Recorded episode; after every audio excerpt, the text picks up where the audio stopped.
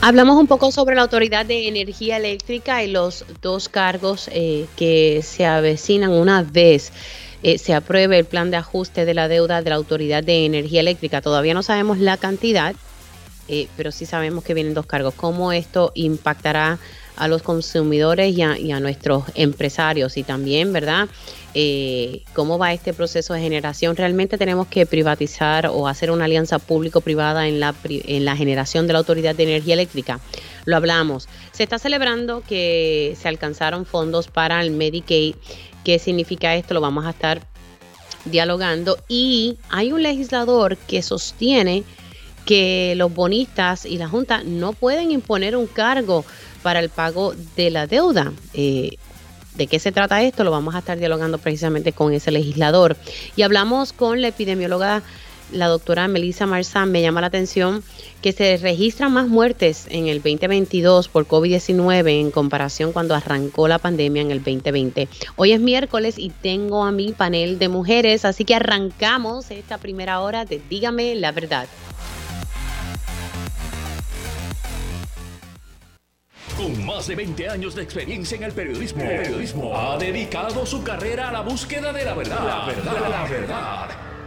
De frente, al grano, con carácter entrevistará a las figuras más importantes de la noticia. Radio Isla presenta a la periodista Mili, Mili Méndez en Dígame la verdad. Saludos y bienvenidos a otra edición de Dígame la Verdad por Radio Isla 1320. Les saluda Mili Méndez. Gracias por siempre conectar y recuerden que está la versión podcast de este y otros programas de Radio Isla 1320.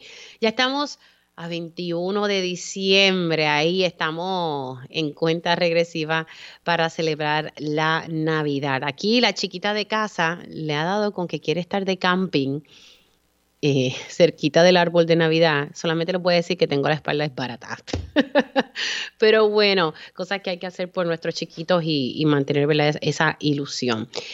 Vamos a hablar, eh, arrancamos con, con, este tema que ayer pues también arranqué con este análisis sobre el plan de ajuste de la deuda de la Autoridad de Energía Eléctrica.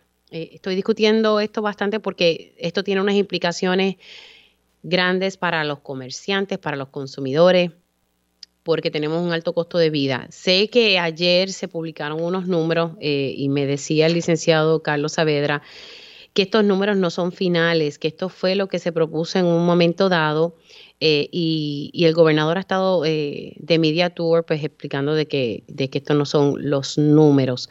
Sabemos que pues son cosas que, que se presentan, que va y viene. Lo que sí está claro en el plan de ajuste de la deuda es que vienen dos cargos y lo hemos hablado aquí con, mucha calma y son dos cargos, uno fijo, que no sabemos cuál es la cantidad, pero presumo que estará por los 20 y algo dólares, y el cargo base del consumo. Ayer dialogaba con Ángel Figueroa Jaramillo y precisamente quería saber cuál era como que el promedio de consumo de energía por familia. Él me habló de unos 800 eh, kilovatios hora eh, y este cargo volumétrico que va atado ¿verdad? al consumo se, eh, se implementaría si los consumidores pasan los 500 kilovatios horas al mes. Quiero hablar con un exdirector de la Autoridad de Energía Eléctrica y que ha estado muy pendiente a, todo este proceso. Le quiero dar los buenos días al ingeniero Juan Alicea, exdirector de la Autoridad. ¿Cómo estamos, ingeniero? ¿Todo bien? Sí, buenos días, Mili. Un placer estar contigo en esta mañana. No quiero alarmar a las personas, sé que han salido unos números y yo lo único que le puedo decir a, todas las personas es, eh, no brinquemos todavía, eh, sí, algo, algo vamos a pagar pero que esto no son las cifras que estamos pagando y no es que la luz va a subir en 300 dólares, ¿verdad? No, no, quiero provocar esa alarma porque bastantes problemas tiene el, país, pero sí de que viene un cargo y pues tener ese diálogo. Yo le, le escribí anoche cuando le solicitaba la entrevista, saber más o menos un promedio. La realidad es que el promedio de consumo por familia, le pregunto esto a usted porque como usted estuvo allá adentro, más o menos puede tener una idea de cuánto es el consumo promedio de una familia, porque entonces ese cargo volumétrico eh, entraría luego de los 500 em, kilovatios hora. Mira, Mili, el, consumo promedio, ¿verdad? Eh, eh, la autoridad tiene, o, el, o, el, o el consumo energético político tiene de cliente aproximadamente un millón cuatrocientos noventa y dos mil clientes, ¿verdad? Eh, por lo menos era el número que había mientras yo estaba. Yo, yo sé que el, sector eh, eh, ¿cómo es esto? residencial ha bajado un poquito, pero el sector comercial ha subido, así que el número está por ahí, no, no está muy lejano. Cuando tú sumas eh, todo eso, buscando siempre el promedio, pues el promedio es, la venta de energía dividida entre todos los clientes, estaba un poquito más abajo de lo que Figueroa Jaramillo dijo, estaba alrededor de los, de los 500 kilovatios hora al mes por ese orden estaba cuando yo dirigía la empresa. Así que, eh, pero una familia promedio, que es la que se usaba el prototipo para uno ilustrar, ¿verdad? Una familia de, de, tres, tres hijos y un matrimonio, cinco personas, pues básicamente el consumo estaba en los 800 eh, eh, kilovatios hora al mes, pues, y por ahí es que se hacían los estimados para darle una proyección a la gente ilustrativa. Así que de ahí que sale el número de los 800 kilovatios hora. Así que un núcleo de una familia de cinco personas eh, consume más o menos 800 kilovatios por hora. Si tal vez ese núcleo es un poquito más pequeño, pues sería más o menos ¿verdad? Unos, unos, unos 500. Y me imagino que de ahí entonces sacará la, la Junta eh, ¿verdad? E, esa cifra de, de, de, quienes pasen de 500, pues entonces pagarían ese cargo por consumo. Eh, correcto, ¿verdad? Yo creo que la última, la última vez que tú y yo hablamos, yo te mencionaba que, que había que hacer tres cosas, ¿verdad? Importantes, eh, todas en forma simultánea para poder eh, eh, finalizar, ¿verdad? De una vez por todas, ¿verdad? Con la, con la transformación del sistema energético de Puerto Rico. Número uno, te hablaba, ¿verdad? De, de, de, de, actualizar o de, o de darle un mantenimiento agresivo al sistema de generación que se había quedado rezagado y que era lo que estaba causando apagones, ¿verdad? frecuentes número uno. Número dos, revisar el plan integrado de recursos porque no estaba ¿verdad? a tono con lo que eh, conocíamos la realidad de lo, de, lo, de lo que tarda desarrollar los proyectos. Y lo otro era verdad el, el, resolver finalmente eh, el, la deuda de la, de la Autoridad de Energía Eléctrica. Son tres cosas que tienen que darse en forma simultánea. Y, y aun cuando se han dado pasos en los tres áreas, todavía yo no, yo personalmente no lo veo no lo veo sincronizado los tres los tres aspectos y por eso es que uno se impacta adversamente el otro, ¿verdad? Y estamos como en un círculo vicioso de que uno no deja avanzar eh, el otro. Y me explico, me explico. Eh, el sector energético, ¿verdad? Y la, la estructura tarifaria de Puerto Rico, ¿verdad? Hay que entenderla de la, de la, de la A a la Z para uno poder moverse en esas tres direcciones. Y eso es complicadísimo, inclusive para los que hemos dedicado nuestra vida profesional a este a este negocio, ¿verdad?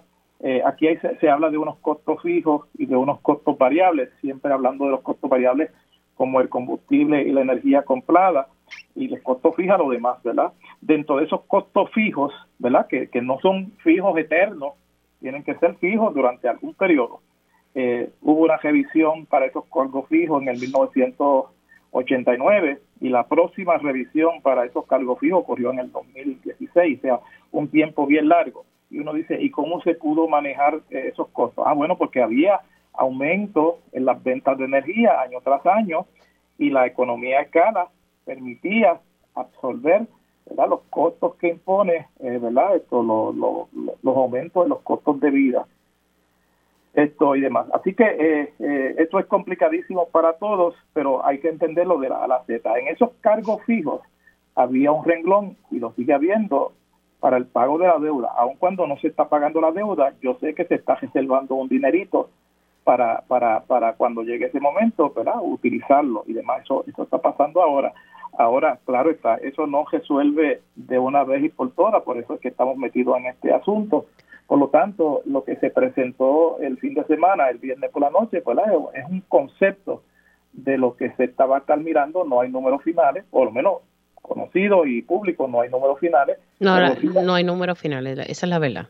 Es decir, lo que hay son los conceptos de los cuales se está mirando, ¿verdad? Esto, y hay que mirarlo todo porque, eh, por otro lado, yo sé que la política pública de Puerto Rico es moverse a energías renovables, y alejarse, ¿verdad?, de los costos variables de los combustibles fósiles.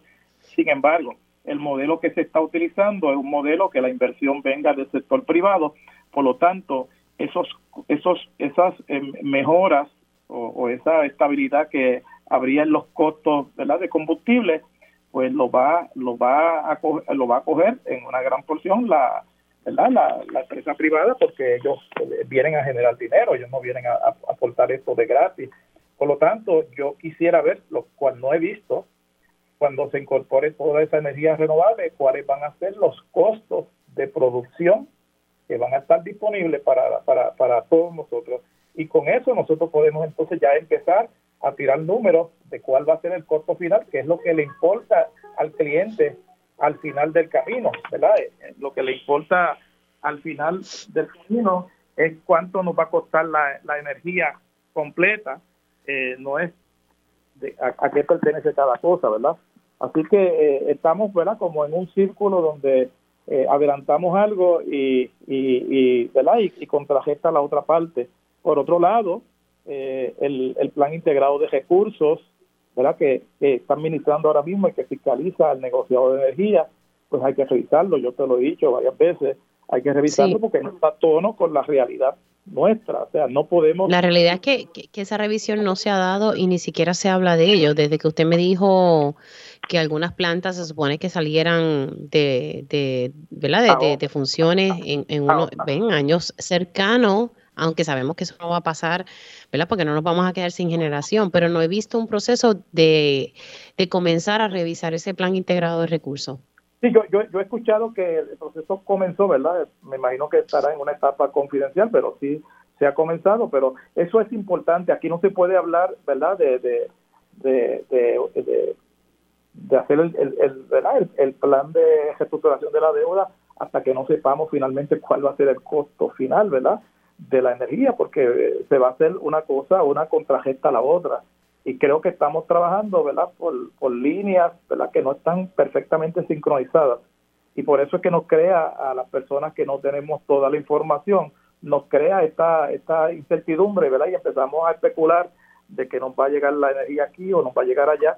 Ciertamente eh, eh, hay, unos, hay unos números que ya se conocen de cuáles son los precios que haría Puerto Rico competitivo, ¿verdad? Y, y, hay que hablar de desarrollo económico, porque por otro lado hay muchas iniciativas que están que, que, van a tener como resultado el que las ventas de energía en Puerto Rico de la empresa que sea, sea privada o sea pública, se reduzcan y eso va a hacer que lo que hoy pudiese ser bueno, ¿verdad? En términos de la negociación de la deuda, pues no lo sea porque porque si yo no tengo ingresos, si la autoridad o el ente que sea no tiene ingresos, independientemente de que la deuda sea un 40% o un 48%, como, como, es lo que se plantea, o sea un 30% o sea un 20%, si los ingresos no llegan, pues no van a dar y habría que volver a hacer una revisión y los que nos quedemos en el sistema, ¿verdad? Eh, como clientes, pues tendríamos que absorber la, el pago y, y, estaríamos en un círculo vicioso. Así que eh, lo que corresponde, como verás, ¿verdad? Yo no sé si te estoy ayudando a aclarar o, complicar la explicación, ¿verdad? Esto es muy complicado y tienen que estar todos los entes perfectamente sincronizados, porque no se puede hablar de uno sin, sin ver el efecto del otro, porque al final del día lo que necesitamos saber es cuánto es que vamos a pagar eh, este año, en cinco años, en diez años, en quince años. Claro, que, que yo lo que estoy entendiendo, ¿verdad? De, de todo lo que usted me ha explicado, escuchándolo detenidamente, es que, por ejemplo, resolvemos lo que vamos a pagar de la deuda, pero si no eh, damos ese mantenimiento a la generación, que la información que tengo es que sí, que se ha ido dando, ¿verdad? Poco a poco, pero que si no se revisa ese plan integrado de recursos, si eso no se hace toda la vez, pues va a haber como un disloque. Y, y lo que yo estoy viendo es que se está resolviendo lo de la deuda y tal vez lo de, lo de la generación, pero eso de la revisión del plan integrado de recursos, que usted me dice que ya comenzó, por lo menos información pública no, no ha trascendido. Eh, o sea que las tres cosas se tienen que dar al mismo tiempo, si no vamos a tener un disloque y comenzamos de nuevo con el mismo problema. Correcto. Si, si yo fuera el que estuviera a cargo de la, de la, ¿verdad? De la, del plan del, del, plan de la negociación de la, de la deuda, obviamente lo primero que yo tendría que saber es eh, cuánto me va a costar la, la, la, generación de energía, ¿verdad? Y para yo saber la generación de energía es cuánto, cómo va a ser el portfolio de energía que va a estar disponible, porque lo que se ha dicho públicamente, ¿verdad? Yo he escuchado al gobernador decir que ya se acordaron cinco proyectos, pero cinco proyectos no son suficientes. Eso, el, alcance de esos proyectos no son suficientes. Recordemos que para tú sustituir la generación ¿verdad? fósil, tú necesitas básicamente es de, de, 5 a 1 en, energía renovable variable, ¿verdad? como el sol o el viento. Así que eh, todas esas cosas hay que tenerlas en cuenta. Los técnicos de la autoridad dominan eso ampliamente, pero me parece que todavía no estamos sincronizados. Sí, y por último, rapidito, porque ya tengo mi próximo invitado en línea. ¿Realmente nos conviene hacer esta alianza público-privada, que ya eso se cocinó, lo que falta es que nos digan quién es la empresa? ¿Realmente nos conviene privatizar, hacer esta alianza público-privada en la generación? Bueno, yo yo yo vengo del sector público, ¿verdad? Y mi, mi, experiencia es que con el sector público se puede hacer, se puede hacer más más costo efectivo, ¿verdad? Eh, no obstante, ¿verdad? Hay que buscar los mecanismos que nos permitan eh, eh, decisiones a largo plazo, no decisiones de cada cuatrenio o de cada administración de turno. Si podemos sacar eso, el sector público eh, es, mi, es, mi, es mi recomendación y mi prioridad. Si eso no se puede resolver, pues entonces hay que hay que acogernos al, al, sector privado, ¿verdad? Porque estaríamos reconociendo que, que no hemos sido capaces de poder despolitizar ¿verdad? las decisiones técnicas y trascendentales de, de, un servicio esencial. Pero sí debería permanecer el PELA en, manos públicas, no, Correcto. ¿verdad? no, no privada. Ingeniero Juan Alicea, Gracias por sacarle su tiempito. Un abrazo y felicidades en estas Navidades. Gracias a ti, Mili, por la oportunidad siempre. Te cuida. Cómo no.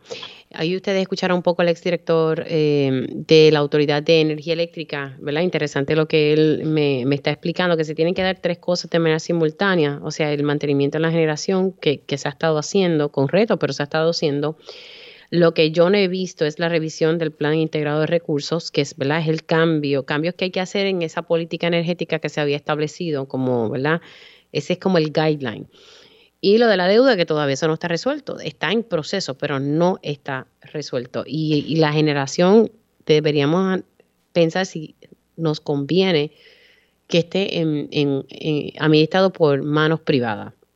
Ya estamos observando lo que ha ocurrido con Luma, las altas y las bajas, como decimos, pero el ingeniero Juan Alicea ve que la generación debería permanecer en manos públicas, o sea, en el sector público.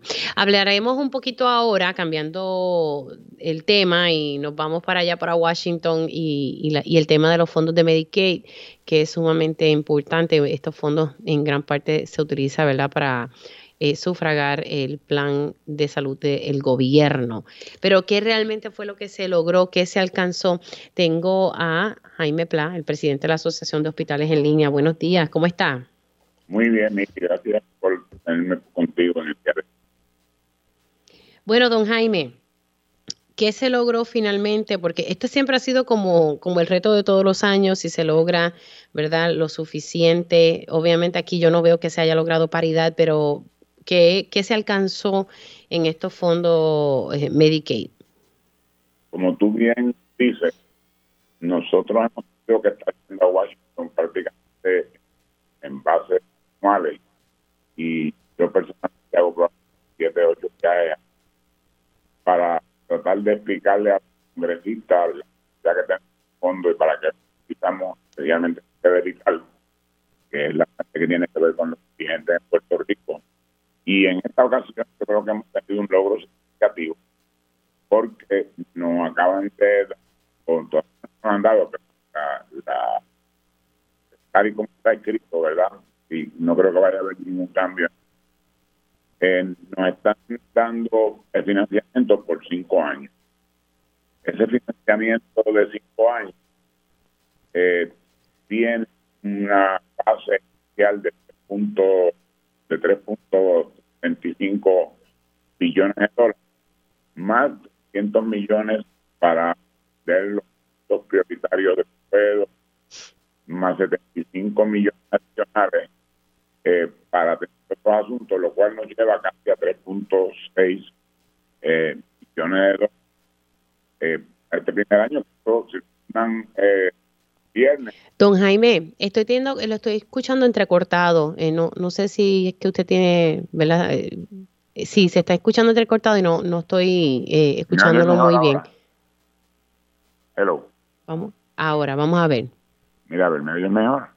Sí, ahora sí, una Ah. diferencia abismal. Me tenías en speaker, yo creo. Sí, señorita, es verdad. Eh, como te estaba diciendo, eh, el total del primer año que si asignan la ley este viernes, el lunes empezaríamos ya a disfrutar de ese dinero porque cae ya dentro de, de- del proceso presupuestario de este año y serían 3 punto- casi 3.6 billones de dólares, de los cuales hay 300 millones que son específicamente para atender asuntos de proveedores. Y tiene un par de cosas in- in- interesantes e importantes. Una es que es por cinco años, como te dije. Número dos, que ese dinero va a estar atado a el costo de la vida, pero de asuntos médicos, lo cual quiere decir que probablemente ese dinero va a estar aumentando cerca de 300 a 400 millones de dólares anualmente. Y en adición a eso, a través de cada año van a haber 100 millones adicionales. Así que quiere decir que nosotros podemos quizás contar con probablemente como con 350 millones adicionales cada año, que yo creo que nos permite a nosotros poder planificar a largo plazo el mejorar la condición de los proveedores, ¿verdad? Que es una discusión que se está teniendo constantemente, tanto de los médicos como de otros profesionales de la salud, y hablamos de enfermeras, de terapistas respiratorios. Yo espero que ese dinero pueda ayudar a atender eso para mantener. Bueno, debería, porque dinero hay. eh, es cuestión de que se maneje de la forma adecuada y que todo el mundo, ¿verdad? Eh, como dicen por ahí, tenga un pedazo de, del bizcocho, ¿verdad? Suena un poquito, ¿verdad? Fuerte lo que digo, pero que todo el mundo pueda entonces tener acceso y, y se pueda proveer al final del día un buen servicio al paciente. Yo creo que nosotros tenemos que los, los proveedores que van a recibir eh, algún dinero adicional deben planificar para aumentar el salario a las personas que trabajan todos los días en la salud. Yo en eso no tengo ninguna duda. Digo que ese es mi pensamiento, ¿verdad? Tengo que ver cómo lo, lo logramos que se implemente. Claro, pero entonces eh, para que las eh, personas entiendan, estos fondos son los fondos que se utilizan y eh, pues para el plan de salud del gobierno, que ayuda pues a básicamente a financiar gran parte de, de esos servicios y también planes médicos privados. Bueno, este es el plan de Vital. Ok, Simplemente, vital. o sea, esto- Sí, el, el plan de esto- seguro de- del gobierno, Sí, la esto reforma. Afecta, esto afecta, la reforma, esto afecta aproximadamente 1.3, 1.4 millones de, de personas de- en Puerto Rico, dependiendo de, los niveles de indigencia que en ese momento tengan. Nosotros hemos, tratado, hemos estado tratando también de que se suba el nivel de indigencia, porque es que el nivel de indigencia es muy bajito y hay personas que se ganan 14 mil pesos que, que no caen en, en Vital y eso no da para nada. Sí, son esos pacientes, o verdad, que no, que, que no ganan mucho dinero, pero entonces cuando se hace el cálculo de la reforma de salud, pues no cualifican. Entonces están No. como el jamón del sándwich, pero no tienen dinero para pagar un plan médico privado, que no, no, no hay forma. A, a esa- a ese sector ustedes se, se está hablando. Sí, ese sector que yo, si se puede subir el nivel de indigencia, yo creo que en Puerto Rico se debía subir el nivel de indigencia por lo menos como a 20 mil dólares eh, anuales. Claro, pero eso es viable. ¿De qué depende que se suba ese nivel de indigencia? Hay, eso tiene que discutirse con CMS, pero es un, es un proceso administrativo. Se tiene que eh, poner en el plan en, en el plan que hace el Departamento de Salud anualmente y ellos han tratado en varias ocasiones, pero yo creo que ya es hora de tratar porque ahora, ahora vamos a tener más dinero para poderlo hacer, para incluir más gente en el plan de salud del gobierno. Claro. Ahora mismo eh, el nivel es de, es de cuánto. Tú no puedes ganar el límite de, de lo que puedes ganar al año. ¿De cuánto es? Está por ahí, está, y me puedo equivocar, Mili, este, pero debe estar como en mil, no más de 1.200 pesos eh, al año. Ah, digo mensual, perdón. Mensual, ok. Sí, sí, sí, sí, que, que sería ideal entonces subirlo a 20 mil al año en ese caso. Pero entonces, de la misma forma, ¿verdad? Que, se cabildea y se mueven allá en Washington para conseguir estos fondos eh, Medicaid, yo creo que se pueden juntar para entonces buscar que se suba el nivel de indigencia y que sean unos 20 mil dólares para que más personas entre. Estamos hablando como unas 200 mil personas, yo creo, ¿verdad? Sí, aquí en Puerto Rico eh, varía el número que usan las personas, ¿verdad? Pero eh, fácilmente entre, entre 280 mil a 350 mil personas pudieran entrar. Sí, que se podrían entonces estar beneficiando eh, de poder tener un plan médico, que es la reforma de, de salud. Así que esto es esto esto es dinero que va a estar llegando, eh, básicamente va a ser durante cinco años corridos. Durante cinco años corridos, aumentando 100 millones de dólares anualmente y aumentando por lo que sea el índice del costo de la vida médica. Claro, eh, los 100 millones va a ser automáticamente al año y entonces eh, atado al costo de vida en asuntos médicos. Sí. La otra cosa que es importante, ¿verdad? Que el gobierno, para el gobierno eso es bien importante, es que la aportación que tiene que hacer el gobierno va a ser solamente del 24% para, para pagar los fondos. El gobierno, gobierno tiene que parear 24%. Nosotros vamos a tener que, nosotros el gobierno va a tener que poner alrededor de 800 millones de dólares.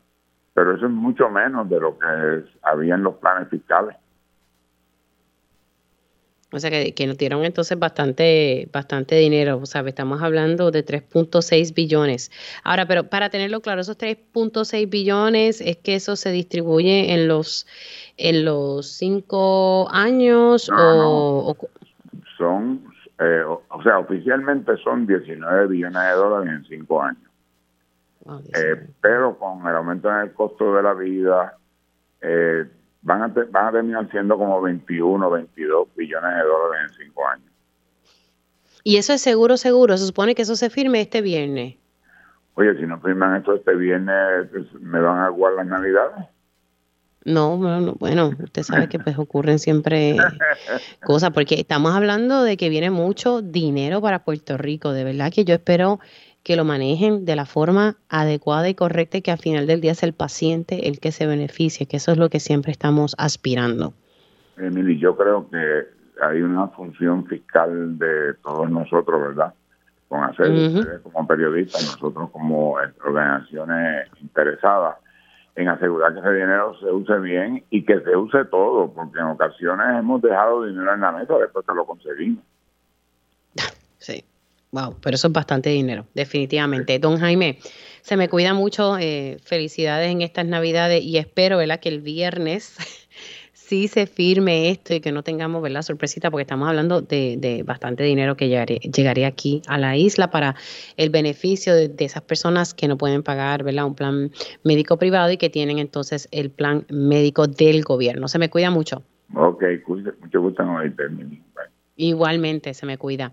Hacemos una pausa, pero estaremos hablando con un legislador que dice pues que la Junta y los bonistas no pueden imponer un cargo para el pago de la deuda. ¿De qué está hablando? Pues ya me invito, conectamos con este legislador.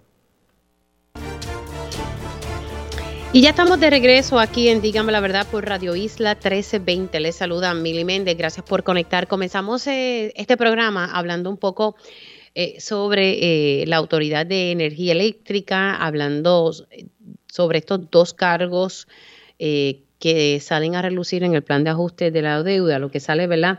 En, ese documento es el, concepto, ¿verdad? De, de lo que nos estarían cobrando. No se habla de cantidades en específico, sino de que vienen dos cargos, uno fijo y uno cuando se pasa los, los 500 kilovatios hora. Y me decía el ingeniero Juan Alicia, exdirector de la Autoridad de Energía Eléctrica, que en una familia promedio con un núcleo de cinco personas eh, se consume unos 800 kilovatios hora. Eh, si la familia es un poquito más reducida, pues son como unos 500 kilovatios hora. Según establece el plan, eh, con esta tarifa variable, aquellos consumidores que pasen de los 500 kilovatios hora, pues estarían pagando algo adicional. Pero Alicia me recalca que hay tres cosas importantes que hay que hacer de manera simultánea y que él no está viendo que se estén dando de manera simultánea. el mantenimiento de generación, que es sumamente importante para evitar los apagones, revisar el plan integrado de recursos, que yo no lo he visto, si lo están haciendo, pues por lo menos no se ha comunicado, y resolver el asunto de la deuda de la Autoridad de Energía Eléctrica, que eso se está haciendo, pero no es final. Y él recalca que no se debe privatizar la generación, en su opinión. Hay un legislador que entiende que los bonistas no pueden imponer un cargo para el pago de la deuda y aquí yo agregaría también a la Junta de Control Fiscal, quien es la que está negociando con estos bonistas. Tengo en línea telefónica al representante José Rivera Madera. Buenos días, representante, ¿cómo está? Muy buenos días, Mili. Buenos días a todo el público que escucha. ¿Por qué entiende usted que no se puede imponer este cargo para el pago de la deuda? Bueno, lo que pasa es que no lo entiendo yo, ¿verdad? Eh, el Torsa Agreement eh, que permite a la Autoridad de Energía Eléctrica ir al mercado a tomar bonos, así lo especifica. Eh, esa una. Eh, y dos, la Junta de Control Fiscal, el mismo David Skill, ha hablado en diferentes lugares, en diferentes revistas que, le han, que le han abordado sobre el tema, ¿verdad? En diferentes entrevistas. Y él ha dicho unas cosas bien interesantes. La primera es que la Junta de Control Fiscal entiende que al único dinero que tiene derecho eh, los bonistas hoy es a un trust. Un trust que se supone que se estuviera depositando parte del dinero que la autoridad recaudaba mensual en un banco en algún lugar del mundo, en este momento en Nueva York, entiendo, eh, y que de allí van a cobrar los bonistas. Y eso te lo explico más adelante, ¿verdad? Pero eso es lo que dice la Junta de Control Fiscal, que si tienen derecho a algo, tienen derecho a lo que haya en ese fondo. Ahora, ¿qué pasa? Que cuando la autoridad se declara en quiebra, ese fondo lo que tenía era 8 millones de dólares. Eh, y ellos, ellos ¿Y qué hicieron? ¿Que sacaron el dinero de ahí por solo para otras cosas? Bueno, no. Lo que pasa es que nunca se depositó. Te explico. ¿Ah?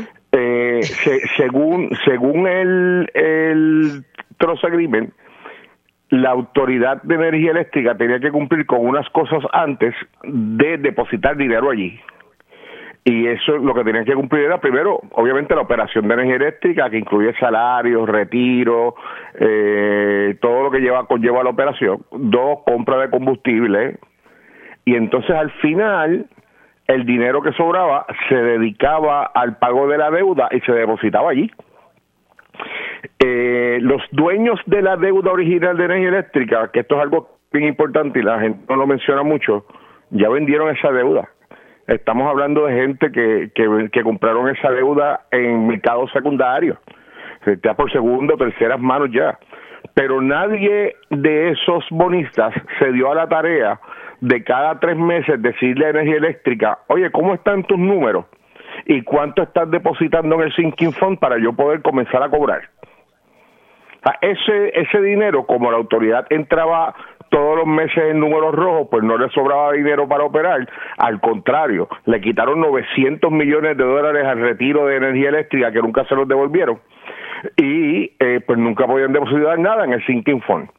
Pero David Skill va más allá y dice que en, una entrevista le preguntan, mira, pero pero entonces se podría imponer algún cargo adicional o podrían tener derecho eh, a, cobrar si la autoridad impone un cargo adicional. Y él dice, es el pensar de la Junta de Control Fiscal que no. O sea, la Junta de Control Fiscal misma estaba diciendo, en, de hecho, y lo que te estoy diciendo, yo lo subí en mi página de Twitter porque esa entrevista está incluida en una objeción que presenta en julio 28 la Junta de Control Fiscal ante Swain. Y el, al final del documento está la entrevista que le estoy diciendo. Entonces, eh, yo escucho ahora la Junta de Control Fiscal hablando de que va a pagar el 62% de la deuda de dos cargos nuevos cuando en julio 28 tenía otro discurso. Yo me tengo que preocupar porque eh, yo, espero que no estén jugando ¿verdad? Este, este doble discurso. Eh, diciendo algo en, públicamente y haciendo otra cosa a, a cuartos cerrados para entonces tratar de complacer a los bonistas en algún momento. El, eh, aquí el problema va a ser al final del día cuánto se va a pagar, cómo se va a pagar y de dónde va a salir ese dinero. Porque si ese dinero tiene que volver a salir del bolsillo de los consumidores puertorriqueños, pues obviamente se va a crear un caos en el país, no hay manera de que las familias puertorriqueñas sigan viendo aumentos en su factura.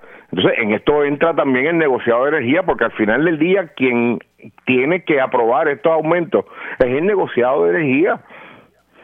Entonces yo escucho por allí varios de los del, pues, personas del negociado de energía hablando de que esto no debe suceder o esto no debe suceder, pero es que los aumentos le llegan a ellos y consistentemente los ido aprobando.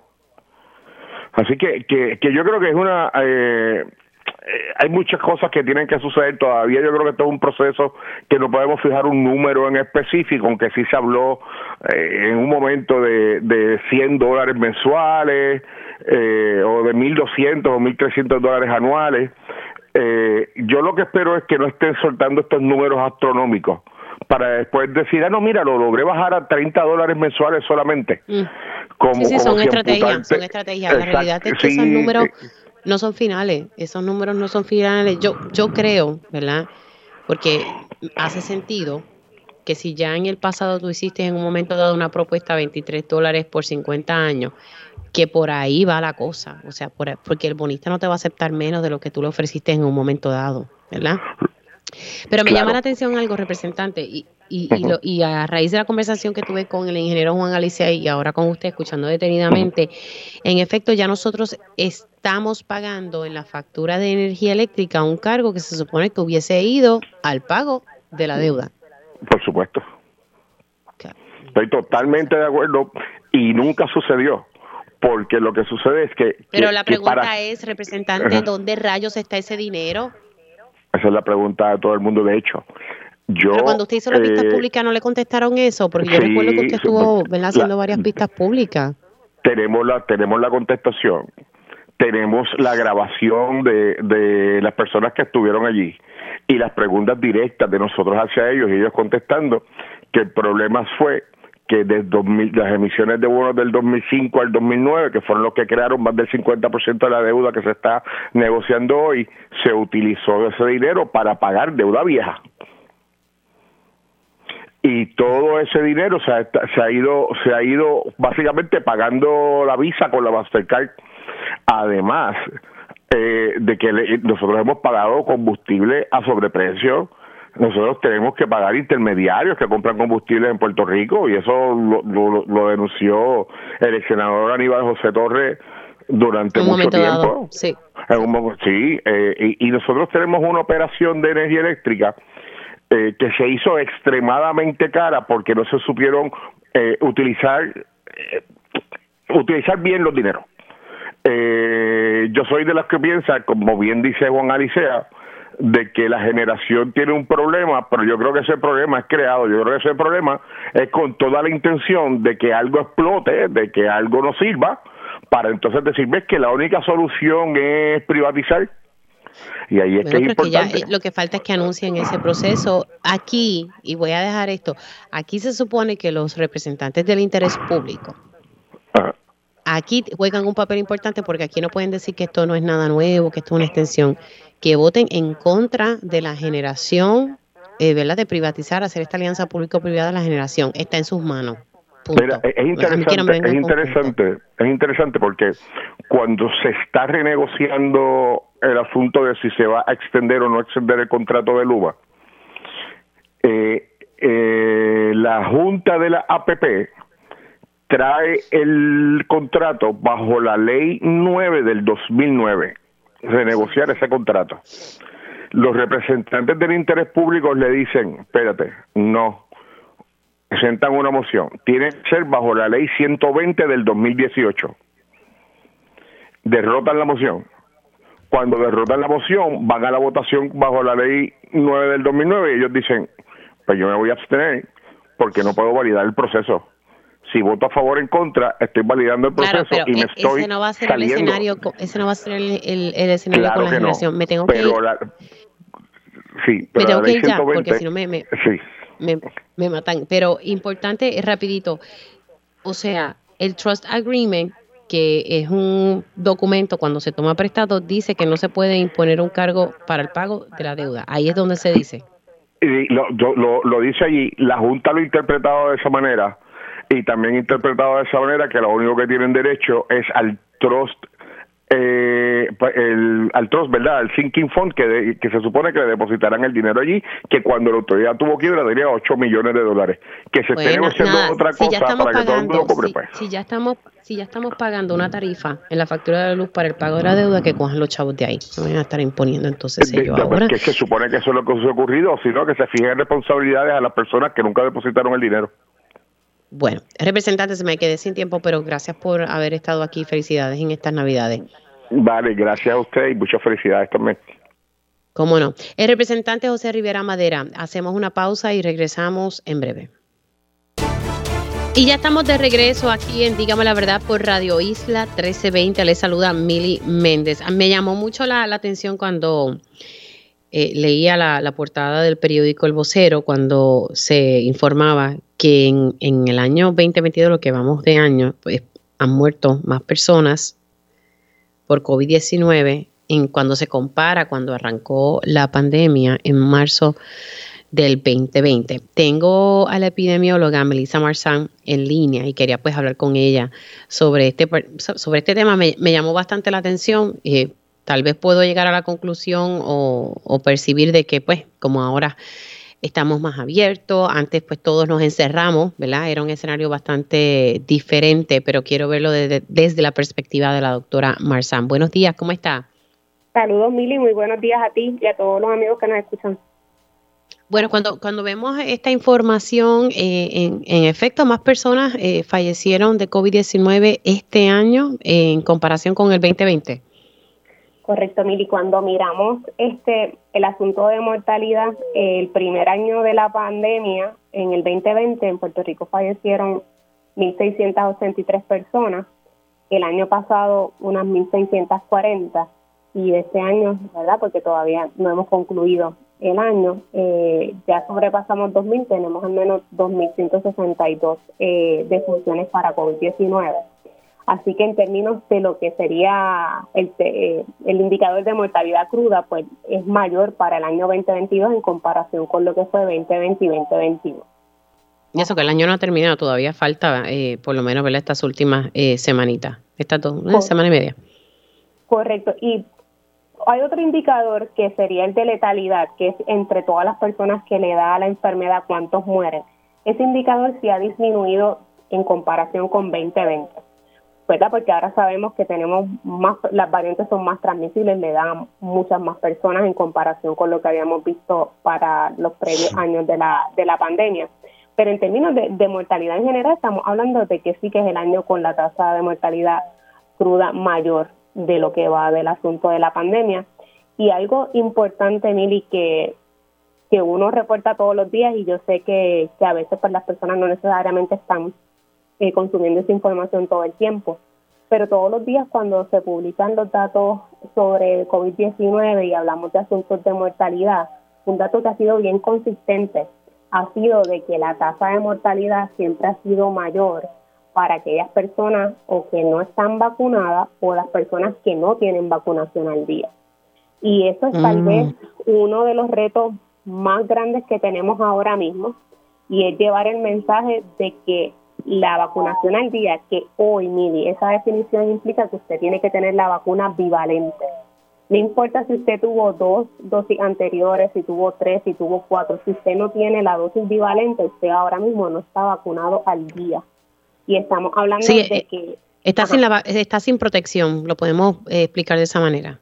Básicamente, exacto. Usted, su protección es muy baja, eh, así que usted debe tener eh, una protección óptima utilizando vacuna bivalente, porque la vacuna bivalente, Mili, esto a lo mejor algo que, que yo sé que este muchas personas no saben, a veces piensan que es bivalente porque es COVID e influenza. He escuchado ese comentario. No.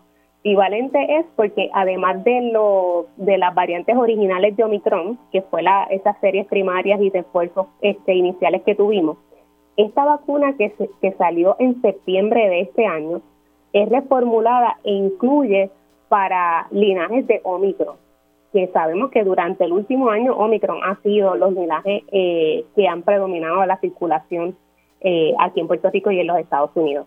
Así que importante, no importa si usted piensa de que ya yo me puse tres dosis o me puse cuatro dosis, si usted no tiene la eh, dosis bivalente, que es la que está disponible desde septiembre de este año, usted no se considera como persona vacunada al día.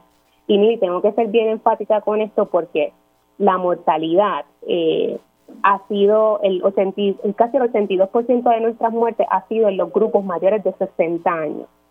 Quédese en línea, doctora. Disculpe que la interrumpa. Quiero seguir hablando más de este tema porque me parece que, es importante ¿verdad? y dejarle a las personas claro, porque yo he escuchado a muchas personas que dicen, yo no me voy a poner la bivalente, ya yo me cansé de la vacuna eh, y no, no, no me la voy a poner, porque es lo que he escuchado eh, con personas que conozco y pues que no se la quieren poner. Vamos a hacer una pausa y continúo el diálogo con la doctora Melissa Marzán.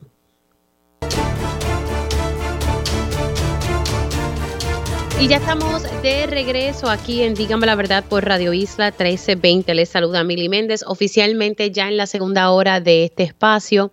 Gracias por conectarse. Recuerden que si usted se perdió algún detalle de la primera hora de Dígame la Verdad, puede buscar la versión podcast en radioisla.tv. También está la versión de Facebook que usted puede buscar cuando tenga tiempito y puede conectarse y escuchar la información que hemos estado dialogando había puesto pausa la conversación con la epidemióloga Melissa Marzán, estábamos hablando ¿verdad? sobre la tasa de mortalidad de COVID-19.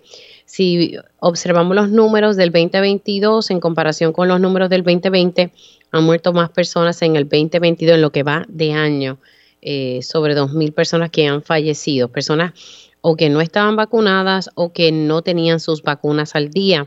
Nos quedamos con el detalle que la doctora Melissa Marzán nos estaba diciendo que es importante que las personas tengan la vacuna bivalente que salió a partir de septiembre de este año.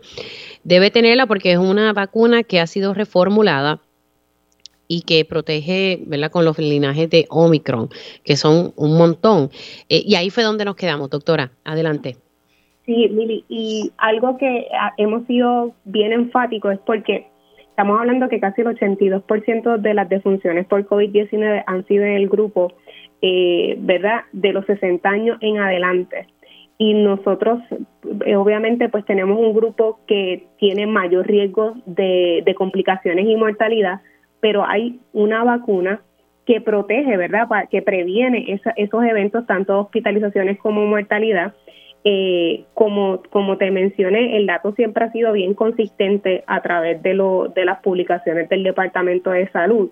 Y de hecho, Mili, eh, si vemos las muertes en los pasados 30 días, ¿verdad? Viendo el dato más reciente, eh, hemos tenido hasta el momento unas 168 defunciones en los pasados 30 días y de esas 168 solamente 8 personas tenían vacuna bivalente. Eh, así que esto es un llamado especial que yo sé que estamos en semana de Navidad, Mili, y que todos comenzamos a compartir con familia y amigos.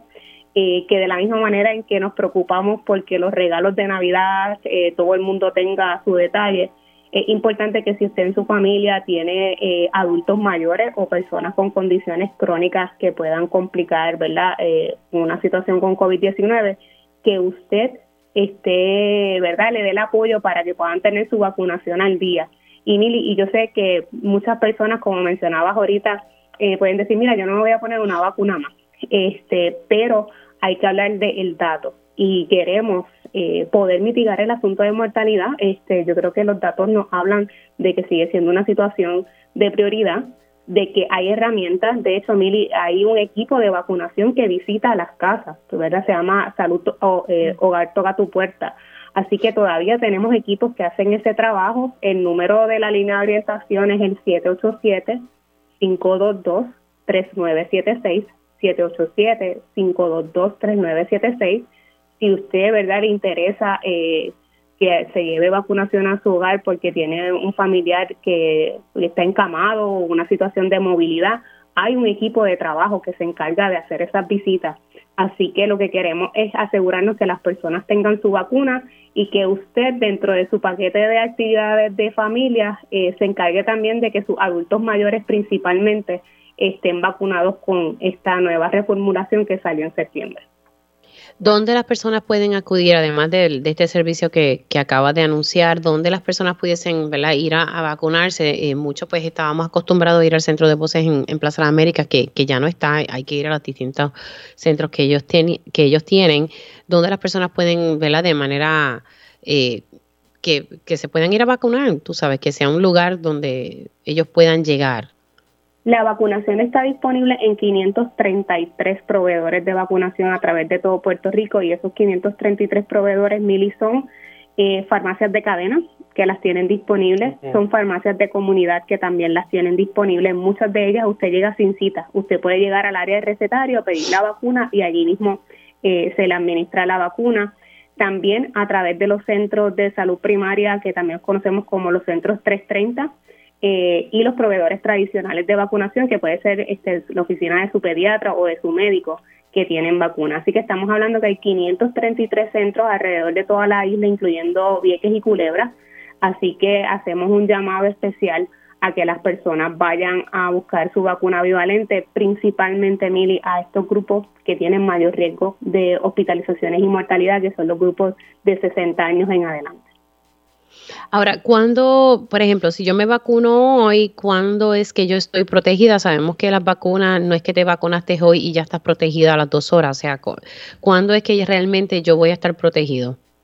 Al menos deben pasar unas dos semanas, Mili. Así que es importante esto que traes, eh, porque uno se vacuna hoy y uno no sale por la, por la puerta y ya todo está listo, ¿verdad? El cuerpo tiene que comenzar un proceso de preparación, así que para poder lograr esa protección óptima que puede tardar unas dos semanas. Así que si uno se vacuna hoy, hasta básicamente la primera semana de enero no tendría esa protección óptima.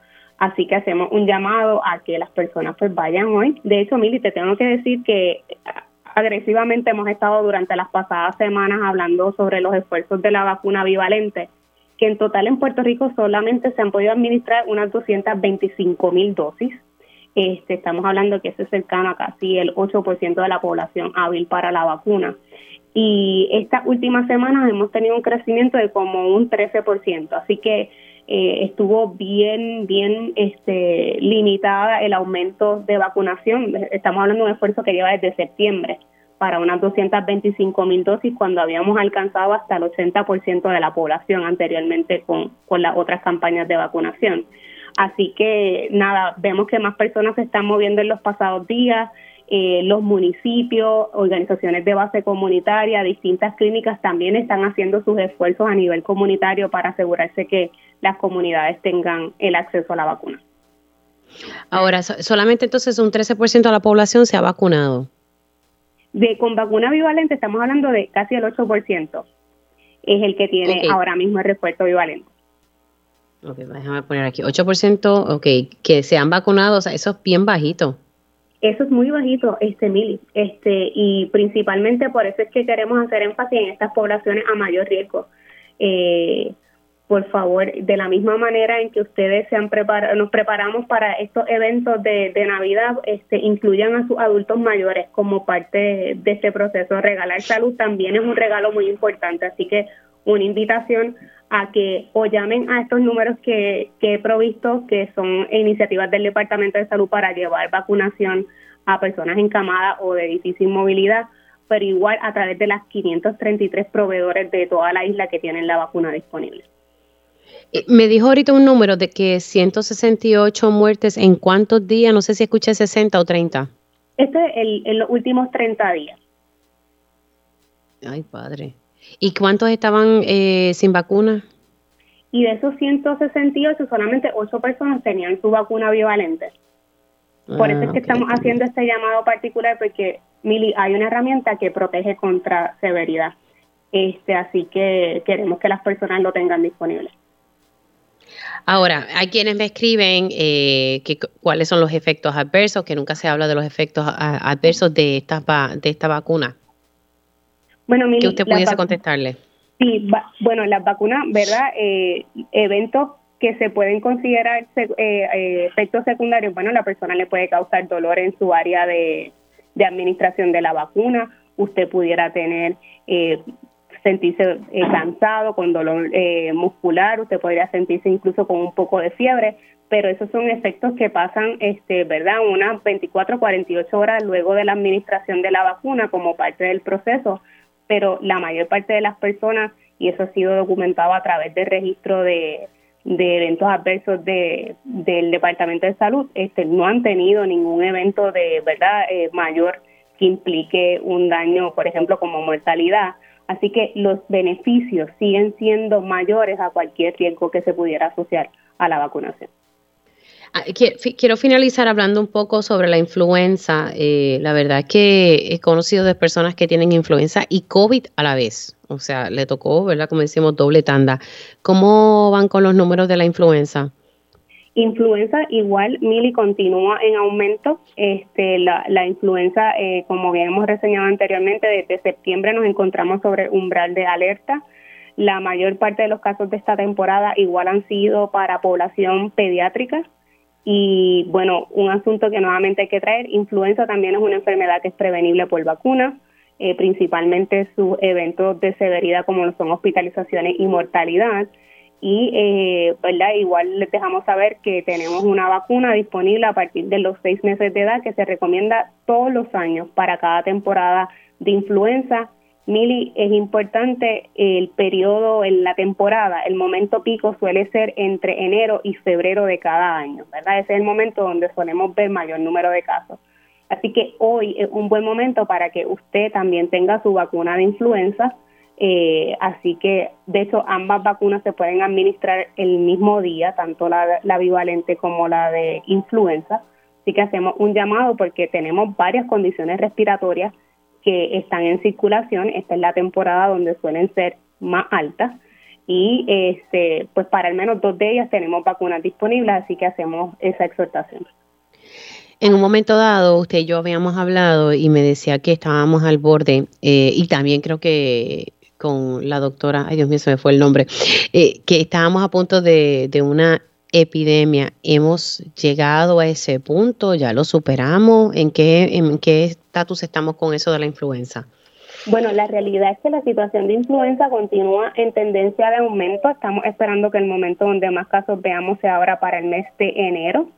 Eh, así que lo que hemos visto es básicamente que, aunque predominantemente los casos han sido en población pediátrica, ya en las últimas semanas vemos también cómo se han ido afectando otros grupos de edad Así que, bueno, Mili, en términos de, clasificación epidemiológica, pues también este, pues la influenza eh, ya está en una categoría que pudiéramos hablar epidémica, pero siempre pensando que todavía eh, no hemos llegado al momento más alto de la temporada, así que seguramente enero eh, deba ser ese momento de, mayor número de casos de influenza para Puerto Rico. O, o sea, pudiésemos declarar la epidemia eh, eh, sobre la influenza en enero, no ahora ante todos esos casos?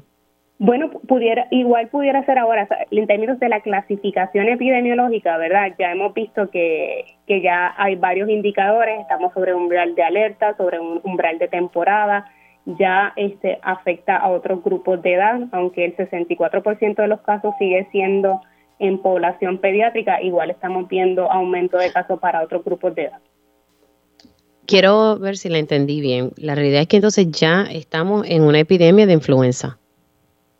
Una clasificación, sí, la situación que tenemos de influenza es una, una situación epidémica, ¿verdad? Porque ya lo vemos no tan solo para los grupos pediátricos, sino para otros grupos de edad y a través de todas las regiones de salud eh, tenemos identificado casos de, influenza. Pues entonces estamos ya dentro de una epidemia de influenza en Puerto Rico y en enero la cosa se pudiese agravar. Correcto, Mili. Y así se han, este, se han ido publicando los informes milis de influenza para las pasadas semanas epidemiológicas.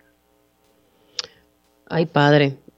La verdad que, y eso se mezcla con el COVID. Literalmente he conocido varios casos de personas. Así que las personas que si usted no se ha vacunado, pues vamos a, a, vacunarnos porque si ya estamos en medio de una epidemia y en enero puede empeorar el escenario, porque como usted me dice, enero y febrero es la, la fecha, ¿verdad? Pico de, de la influenza en Puerto Rico. Correcto, bueno. Es la temporada alta y por eso el llamado hoy es a prevención mili. Como bien mencionan, una persona puede tener coinfección, o sea, puede tener ambas infecciones a la vez, lo cual pudiera aumentar su riesgo de hospitalizaciones y, mortalidad. Y hay herramientas de prevención, así que hacemos un llamado a las personas a que vayan a vacunarse principalmente. También sabemos que un reto ha sido eh, vacunación en población pediátrica. De la vacuna de influenza se han administrado unas 335 mil dosis esta temporada y menos del 8% de esas dosis han sido en población pediátrica cuando ellos han sido el grupo más impactado. Así que un llamado también a los padres y cuidadores a que incluyan la vacuna de influenza para sus niños en, estas próximas semanas. Y tienen que hacerlo porque esto toma también como unas dos semanas en lo que el cuerpo asimila la vacuna. correcto, se necesitan al menos esas dos semanas, así que es importante que usted vaya haciendo ese kit de preparación ahora, no, hay que esperar a último momento, ¿verdad?, para irse a vacunar, así que estamos haciendo el llamado hoy a que se administren las vacunas de temporada, que ahora mismo sería el asunto de influenza y eh, COVID-19. Ay, Dios mío. Bueno, doctora, gracias. Felicidades en, en estas Navidades y vamos todos a, cuidarnos porque pues ya mira cómo estamos con, la influenza ya a nivel de epidemia y en enero la cosa pudiese complicarse, que es la época pico. Gracias, doctora. Un abrazo. Muchas felicidades a todos, Mili. Bye, Cómo no. Ahí ustedes escucharon a la doctora Melissa Marzán, siempre yo digo el puesto, de la epidemióloga del Estado, aunque ese puesto ya como que no existe, pero esa es su función. Importante ese detalle, en el pasado habíamos hablado que estábamos ahí al borde de, declarar la situación de influenza una epidemia. Ella me confirma que sí, que ya estamos en una clasificación de epidemia. Eh, porque ya están los indicadores, hay varios indicadores y que en enero la situación podría empeorar porque es la época pico de la influenza. Eh, mira, me iba a decir una pausa. Son las 11 y 12 y voy ahora con mi panel de mujeres. Ellas llegan a defender firmemente su postura ante los asuntos del país. Ahora, llega nuestro panel de mujeres en Dígame la verdad.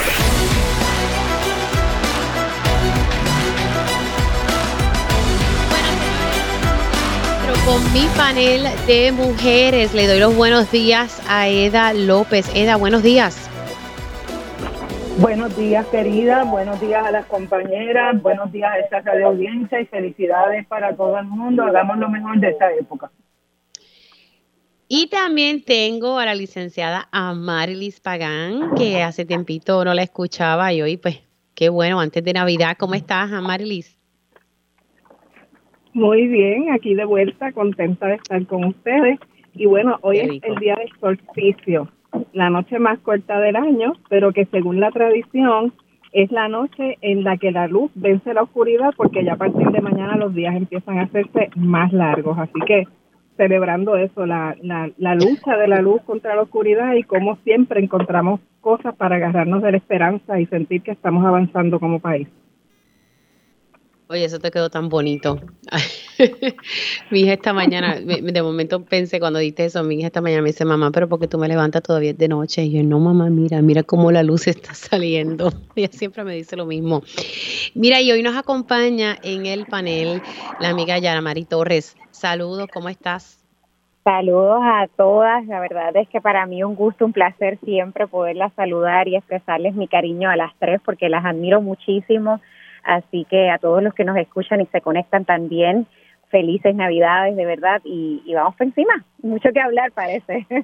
Sí, bueno, voy a arrancar con, con este detalle que, que, me decía la doctora Melissa Marzán. Eh, bueno, primero eh, que me informaba que la tasa de mortalidad, ¿verdad? Eh, un poco siguiendo lo que había publicado hoy el periódico El Vocero, y cuando digo viejito lo digo con, con mucho cariño y respeto. Eh, Eda, arranco contigo hablando un poco sobre este panorama para entonces seguir con, los demás temas. Pues mira, eh, lo de que el, el COVID está galopante, aparte de que se está uniendo a otras enfermedades eh, eh, pulmonares, es bien preocupante, particularmente para las personas que llevamos mucho tiempo tratando de, de cuidarnos, ¿verdad? Para para no caer en uno de estos cuadros, en una situación de tanta precariedad en el sistema de salud eh, como en este momento. Así que yo exhorto a las personas a que usemos nuestro sentido común, usemos las mascarillas, Miren, gente, ya viene, esta es la primera Navidad que vamos, que podríamos decir que va a estar completamente abierta después de que eh, tuvimos los terremotos, ¿verdad? Y la, y la pandemia. Así que eh, nos queda de nuestra responsabilidad asumir eh, una, una conducta, ¿verdad? Sensata, usemos las mascarillas, recordemos que tenemos que lavarnos y desinfectarnos las manos, cuidemos la proximidad, particularmente eh, para nuestras personas viejas, porque como dice Mili, las estadísticas están reportando que un altísimo por ciento son personas mayores de 65 años, las personas que, que han muerto. Así que eh, yo no me estoy metiendo ni siquiera en la decisión de si la gente se quiere vacunar o no, sino estoy tratando de enfocarme en lo del contagio. Seamos personas sensatas por nosotros y pero también por, por la gente que amamos, particularmente las crías. Yo estoy viendo, ayer tuve que salir de mi casa y vi tantos bebecitos chiquititos sin mascarilla, por supuesto. Eh, usemos, ¿verdad?, la sensatez y si podemos eh, mantenerlos en la casa y que alguien más los cuide porque está bien alta la positividad y esa estadística que se reveló de que este año tuvimos más muertes que desde que empezó el mismo 2020, que no teníamos vacunas, etcétera. A mí me parece que nos debe llevar a la reflexión sobre cómo eh, evitar que se vuelva a sobrecargar el sistema de salud que ahora está en una mayor precariedad que cuando eh, comenzamos con la pandemia. Eso es así, es un buen punto, la, la cuestión de verdad y, y, y tengan claro que hay muchas salas, y no voy a decir el hospital, pero hay un hospital en Bayamón que a cada rato cierra su sala de emergencia pediátrica porque no tiene el personal. Punto. Vamos, esa es la realidad. Y a cada rato me mandan las fotos de la sala y del, de un sign, ¿verdad? Un letrero que dice, eh, pues hoy la sala pediátrica está cerrada. Lamentamos mucho los inconvenientes. Ese es el escenario. Eh, y se repite mucho en este hospital en Bayamón. Voy contigo, Marilis. Pues mira, yo quiero retomar lo que mencionó Eva de la precariedad del sistema de salud porque me parece que es algo bien importante a tomar en cuenta en este momento. Sabemos que estamos en un país donde se nos han seguido yendo los médicos y las médicas, donde en estas semanas de Navidad precisamente muchas oficinas médicas de doctores que son y doctoras que son la oficina primaria de pacientes de la reforma o inclusive de otro tipo de pacientes, sus médicos de cabecera, cierran porque se van de vacaciones y es todo todo un andamiaje de salud que debería existir frente a una situación como la que describió la doctora Marzán, pues pues no está, ¿verdad? No hay servicios médicos accesibles, las salas de emergencia es ir allí a morir, se va a coger alguna otra enfermedad, que lo sabemos también. Y el tema de las vacunas, ciertamente, yo creo que es algo que, que hay que enfatizar. Yo confieso que mientras escuchaba yo pensaba, ay, yo soy de las que dije que no me iba a poner la próxima vacuna porque la última me dio tan duro los efectos secundarios que yo creía que me moría. Y escucharla pues me hizo reconsiderar la idea de la vacuna, así que invito a las personas a que miren eso. El uso de mascarillas, por supuesto, pero quiero también tomar en cuenta a las personas que son cuidadoras, porque estamos diciendo que hay una alta tasa de mortalidad en personas mayores de 60 años y cuando una mira el panorama en Puerto Rico con una población envejecida, yo estoy viendo personas mayores de 60 años, sobre todo mujeres, que son las que usualmente cuidamos, que son cuidadoras de personas mucho más ancianas, de personas de 80 años, de 90 años. Así que estamos hablando de núcleos familiares completos que están en esa población de alto riesgo sin que, sin que tengamos más allá de esta visión medicalizada de que vacuna, médico, hospital frente a una epidemia de influenza o COVID, no hay una respuesta de estructura social y económica también para que la gente tenga los recursos para prepararse en estos eventos. Por ejemplo, no es tan fácil conseguir los centros de vacunación. No es tan fácil para muchas personas llegar a los centros de vacunación o que lleguen a sus casas. Te lo digo porque he hecho los trámites y porque los veo los trámites con participantes de Matria. Y no es tan fácil tampoco que la gente acceda a la información porque el gobierno, dentro de todo esto, un poco apostado a, a hacerle creer a la gente que la respuesta al COVID y a la influenza es individual más que estructural y entonces las campañas educativas a través de redes sociales no llegan a todo el mundo porque en Puerto Rico hay una brecha digital tremenda. Así que, bueno, pues para resumir, que tenemos que mirar desde una perspectiva de género y equidad este tema de la influenza y el COVID y cómo la gente puede o no puede acceder a vacunas o a servicios y que necesitamos entender que esto es un asunto colectivo, que el gobierno tiene una responsabilidad bien grande, pero también como colectivo las demás personas tenemos una responsabilidad que va desde lo individual usar la mascarilla, pero también a lo de concienciar y ver cómo nos movemos en los espacios públicos. Voy con Yaramari. Correcto, y, y saben, las escucho y, y, también tenemos que poner en perspectiva el cansancio que tiene todo este personal médico eh, y que ellos también quisieran, ¿verdad?, disfrutar sus días festivos y tener la salud para, para poder así también disfrutarlo. Así que definitivamente esto sigue siendo un, asunto, un asunto de, de de todos los que vivimos aquí y que responsablemente, ¿verdad?, si sabemos que tenemos personas de mayor edad eh, en nuestro entorno, si sabemos que tenemos personas que ya están, ¿verdad?, comprometidas eh, con su salud, pues seamos responsables. Yo, yo creo que eso es un llamado a la responsabilidad individual y colectiva. No, no hay duda que, que es algo que lo vamos a seguir viviendo, lo vamos a seguir eh, repitiendo en cada temporada alta, como, ¿verdad? como es la Navidad, y como decía Mil, todavía no hemos llegado ni siquiera al pico.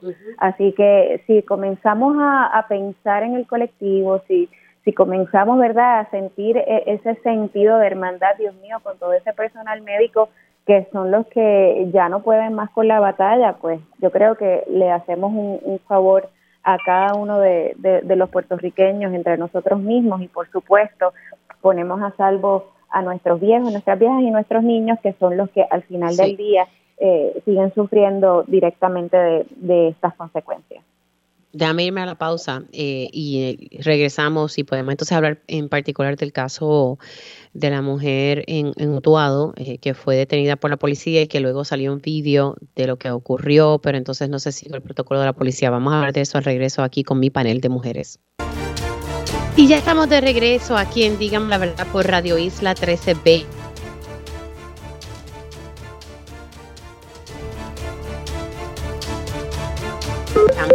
Y Yaramari Torres. Bueno, seguimos aquí con mi panel de mujeres. Me, dice, me dejan saber si eh, me estoy escuchando bien. Bueno, como les dije, sigo con mi panel de mujeres integrado por Eda López, la licenciada Amarlis Pagán y Yaramari Torres. Estoy ahora, quiero, el tema que quiero tocar es el caso de la mujer que fue detenida en el municipio de Utuado. Había surgido una información de que se había utilizado un taser eh, y que la policía pues había violado eh, los derechos de esta persona en la forma en cómo se dio el arresto.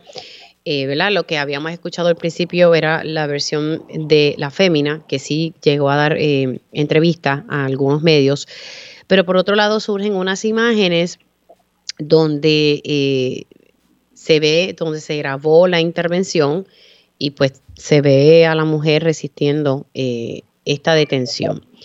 Pero hay un detalle en esta grabación. Se supone, como parte del, de lo que estuve leyendo, ¿verdad? Y lo que explicó un poco en sus redes sociales Arnaldo Claudio, ex monitor de la Policía de Puerto Rico y también Kilómetro Cero estuvo posteándolo en sus redes sociales de que esta grabación no se hizo con una cámara provista por la Policía de Puerto Rico, sino que era una herramienta que estaba utilizando el oficial suya, que la compró él, que era privada, no era una cámara adquirida por la Policía de Puerto Rico, lo que significa es que está violando el protocolo de la Policía de Puerto Rico. Entonces yo ponía en mis redes que, ¿verdad? Por situaciones como esta es que se caen casos se supone que hoy se esté llevando a cabo el proceso de erradicación de cargo eh, en el tribunal allá en, en, Utuado. No sé cómo ha corrido la cosa, pero sí me, llama la atención, ¿verdad? Que no se haya seguido el protocolo y que por ese mega desliz, pues se caiga posiblemente el caso. Eh, pero la otra cosa es que no podemos despintar el comportamiento de la fémina, ¿verdad? Al momento de ser detenida, ¿verdad? Voy a en este turno comienzo con Amarilis, luego voy con Yaramari y entonces voy con, con Eda. Adelante, eh, Amarilis. Sí, yo vi ambos videos y también leí los comentarios que hizo la organización hermana Kilómetro Cero sobre la intervención.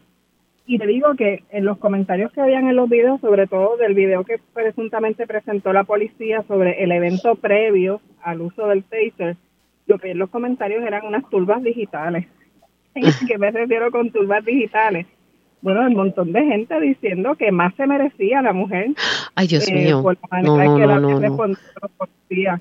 Era, eh, era como, como estos grupos que una vez las películas que linchan a la gente. Si lo hubieran podido linchar, la linchaban. Y sobre eso hay que decir dos cosas. Número uno, no es yo yo puedo reconocer que ella no actuó bien, que inclusive lució agresiva. Yo no tengo ningún problema en reconocer eso. Ahora, el problema es que el uso del taser sigue siendo un uso que por reglamento de la propia policía está restringido y el dolor físico que provoca el uso del taser no es proporcional al evento que tuvo el policía con ella antes de intervenir y usar el taser. Y eso es lo que tenemos que tener bien claro. Entonces, en este país la gente piensa que los derechos civiles y los protocolos que protegen a las ciudadanas y los ciudadanos es solamente para los ciudadanos ejemplares. Entonces, nunca piensan que eso está hecho para todas y todos y que a un ciudadano o ciudadana ejemplar, entre comillas, pudiera encontrarse en una situación en la que pierde el control, en la que cometa un error, en la que inclusive cometa un delito. Y ahí todo un sistema legal que se supone que proteja sus derechos para intervenciones agresivas, el uso excesivo de la policía o inclusive que les asesinen en una intervención policíaca. Y eso hay que protegerlo porque las vidas humanas hay que protegerlas.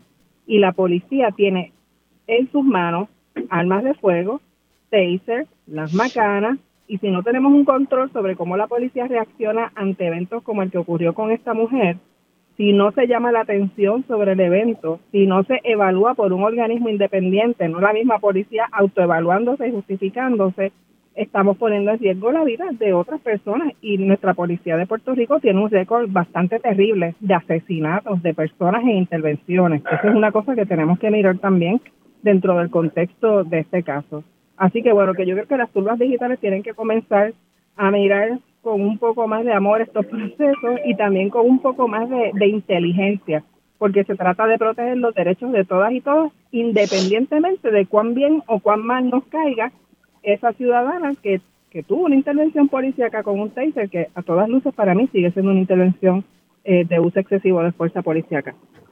Yo, yo creo que también hay que ver cómo la policía maneja estos escenarios, porque la realidad es que en varias ocasiones a ella se le hizo la advertencia y su respuesta fue una que yo tilo de violenta, o sea, eh, ella a la verdad que no se comportó, ¿verdad? Eh, yo utilizaría otra palabra, pero bueno, esos son otros 20 pesos, ¿verdad? Y, y, yo reconozco que la policía tiene que utilizar sus protocolos de manera correcta, pero uno se dice, pues entonces, ¿cómo, cómo, cómo la policía se supone, ¿verdad?, que, que maneje eh, estos asuntos. Voy contigo, Yana Mari. Claro. A mí, a mí me parece igual que ustedes, creo que la, dama tuvo un comportamiento sumamente complicado también para la intervención que, quizás estaba queriendo hacer y ejercer el, el policía. Eh, sobre todo cuando él le orienta, le dice, mira, ahora mismo estoy hablando simplemente de algo administrativo, no me hagas llegar a, a la red, o sea, él, él es claro en que no, no quiere pasar de, de, de ser una situación particular a llevarlo a un asunto de gravedad. ahora bien, eh, estableciendo eso y dejando meridianamente claro que, el video enfoca claramente eh, las cosas y las pone quizás en una perspectiva clara y amplia, eh, no deja de ser menos preocupante para mí el hecho de cómo procesamos las cosas cuando se trata de llevarla a la opinión pública. Yo usualmente acá en la tarde no, no veo mucha televisión local, ¿verdad? Por, por eh, motivos de mi trabajo. Pero curiosamente estaba en mi casa cuando sale el video a través de, un programa de chisme de un personaje. Eh, ah. Y yo me preguntaba, pero ese es a las manos donde tenía que llegar ese video, era las redes sociales. Bueno, llegó, llegó también a manos de pelotadura, de jugando pelotadura, así que, ¿verdad? Eh, para no mencionar. Pero, entonces uno, otro se pregunta, uno se pregunta, ¿es ahí donde se tenía que llevar la evidencia por parte de la policía? Eh, o sea, está bien, quizás querían que el, que el pueblo entendiera y que, y que fuera juez y parte de lo que estaba de lo que realmente estaba ocurriendo en la situación. Mira, tengo, tengo que ir para la pausa, Yara Marí. ¿Mm? Quédate en línea, disculpa que te interrumpa, es que me tengo que ir a la pausa. Y me voy con, con este mensaje que me escribe ¿verdad? alguien que está escuchando. Me dicen, la chica no se portó bien, pero los policías tienen que saber bregar con personas incluso, eh, ¿verdad? Que no están en, en un sano juicio en ese momento. Así que nada, yo, yo creo que aquí esto es una otra lección para la policía de Puerto Rico, cómo entonces se manejan estos escenarios y si realmente estamos eh, educando a nuestros oficiales con el, debido proceso del protocolo, ¿verdad? Con, con, la reforma de la policía de Puerto Rico. Lo dejo ahí, continúas tu turno, Yana Mari, al regreso de la pausa y luego sigo con, con Eda López. Y ya estamos de regreso aquí en Dígame la Verdad por Radio Isla 1320. Sigo con mi panel de mujeres integrado por Eda López, la licenciada Amarilis Pagán y Yaramari Torres. Nos quedamos en el caso de la mujer arrestada en el pueblo de Utuado, que precisamente hoy se va a llevar una vista eh, para radicarle cargos. No sé cómo ha, cómo ha corrido ese proceso, pero estamos hablando, ¿verdad?, sobre la actuación de la mujer, cómo la, la policía manejó ese caso. Eh, surgieron unas imágenes ayer de una cámara que tenía uno de los oficiales de la policía. Esa cámara no era eh, propiedad de la policía de Puerto Rico, era una herramienta que estaba utilizando la gente y por ello ahí se viola pues el protocolo. Eh, pues, supone que no tengan esas cámaras eh, de ellos. Supone que la policía provea estas herramientas para los oficiales. Y yo creo que aquí hay un grado de elección para todo el mundo. Y la Policía de Puerto Rico, que los oficiales deben tener sus herramientas de trabajo y deben ser eh, educados y si hay que volver a readiestrarlo en el proceso de cómo se cumple con, con, ¿verdad? con la, reforma de la Policía de Puerto Rico. Eh, me quedé en el turno de Yaramari, que estaba en medio de una explicación, y disculpa que te tuve que interrumpir porque tenía que cumplir con la pausa. Entonces, con este tema también, luego de Yaramari, voy con Eda. Claro, eh, para finalizar y, que Eda eh, también pueda participar de este tema tan importante. Yo creo que eh, son dos elementos, ¿verdad? Lo que decía que me preocupaba muchísimo. Primero estaba tratando, ¿verdad?, de, plantear el punto de por qué eso tenía que llegar a programas de chismes, programas, ¿verdad?, que de, redes sociales. Si hay un curso investigativo, reconocía, ¿verdad?, y decía que que quizás también el policía se siente amenazado porque ve que están escuchando una sola versión y no están poniendo las dos versiones en la mesa, pero yo creo que también es parte eh, de, ese, de esa paciencia que, tiene que darse por parte de la policía para no necesariamente quedar bien con el momento verdad eh, mediático, sino más bien para que las investigaciones progresen y que al final del día eh, las personas verdad pues puedan ser procesadas por las faltas cometidas. Así que desesperarse también en el proceso para tratar de establecer el remedio mediático y que la gente pueda decir quién fue peor o quién fue mejor, yo no sé si le hace un favor a largo plazo a que la justicia eh, llegue y se dé en su justa perspectiva. Así que, y como muy bien decías, me, me preocupa también el punto de que habiendo tanto dinero para la reforma eh, policíaca, habiendo tantos recursos, todavía un agente de la policía tenga que sacar su propio celular ¿verdad? Violentando el mismo por protegerse un, un reglamento que a todas luces, ¿verdad? Ya el Estado reconoce que tiene que encaminarlo y que está tardísimo de, de hacerlo valer. Voy contigo, Eda. Pues mira, Mili, eh, aquí hay varias cosas que a mí me preocupan. En primer lugar, en Puerto Rico, desafortunadamente, como no hay un patrón de cumplimiento de de las leyes o una interpretación cuando enfrentamos a la policía. Eh, hay una cosa que a mí siempre me llama la atención es que eh, las cosas en Puerto Rico son delitos dependiendo de con qué policía hable. Eh, a, veces dicen que algo no es delito cuando, por ejemplo, estamos en medio de un evento de violencia doméstica, no toman la querella porque entienden que algo no es delito, pero en otros eventos a mí me preocupa, por ejemplo, que parte de lo que no se discutió fue, independientemente de la, de la reacción de ella, que a eso voy en un momentito, ¿cuál es eh, la pena por eh, una falta administrativa?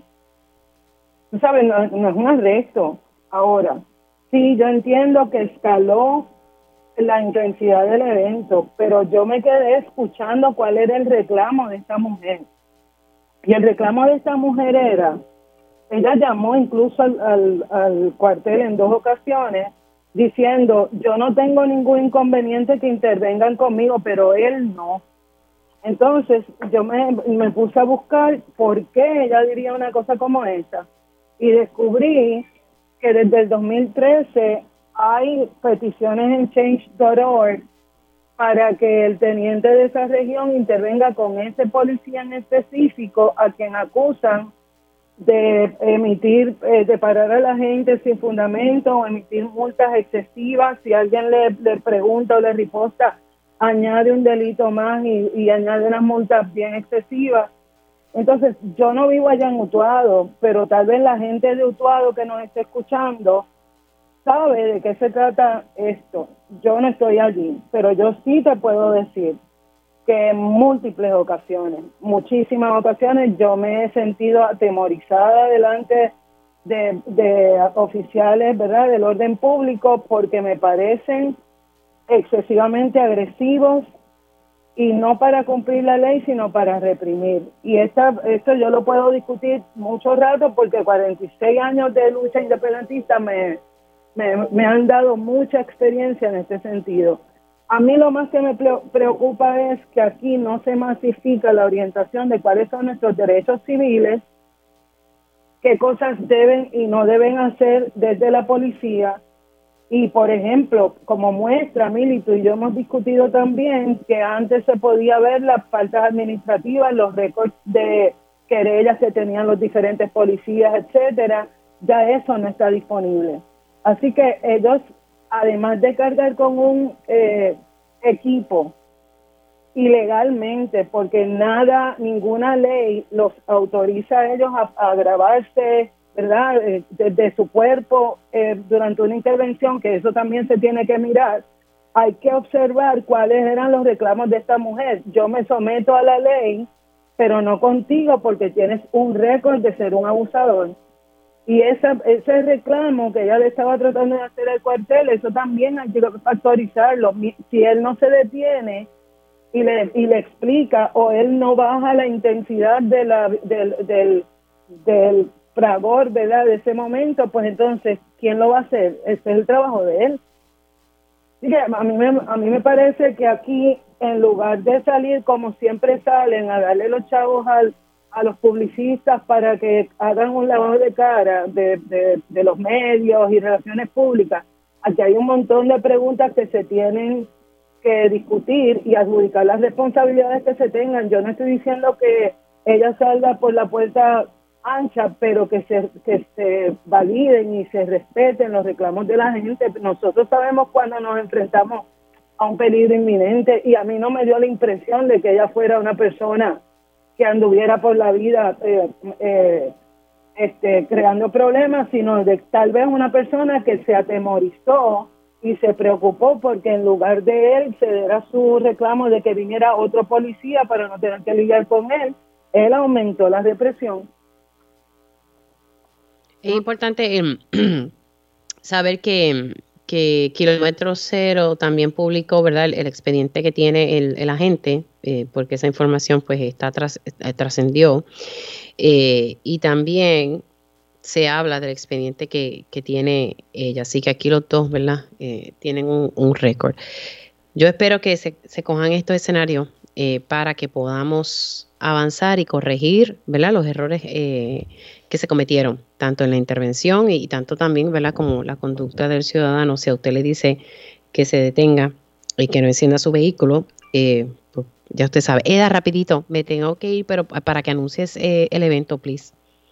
Ay, te agradezco en el alma. Mira, lo que pasa es que como estamos llegando al 31 de diciembre, que en este año se cumplen los 50 años de la desaparición de Roberto Clemente, la doctora María Ramos Rosado y yo nos unimos para eh, convocar a un Belén con un toque de bomba en el sitio donde cayó, o sea, desde donde se ve el lugar donde cayó el avión de Roberto Clemente. Esto va a ser el sábado 31 a las nueve y media de la mañana. Entre nueve y media y once y media vamos a estar allí. Tenemos el visto bueno de la Fundación Roberto Clemente.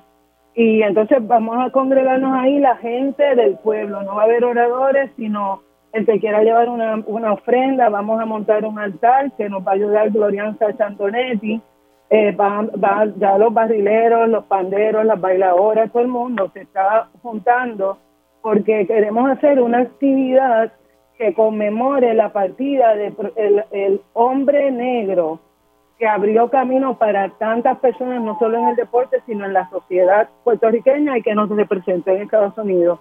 Sería el, el día de su 50 aniversario, se llama Encuentro Sanador, Encuentro Dorado en Sanación por, por Clemente. Eh, y entonces eh, estén pendientes a, a, los programas deportivos, hay un montón de gente que se ha unido.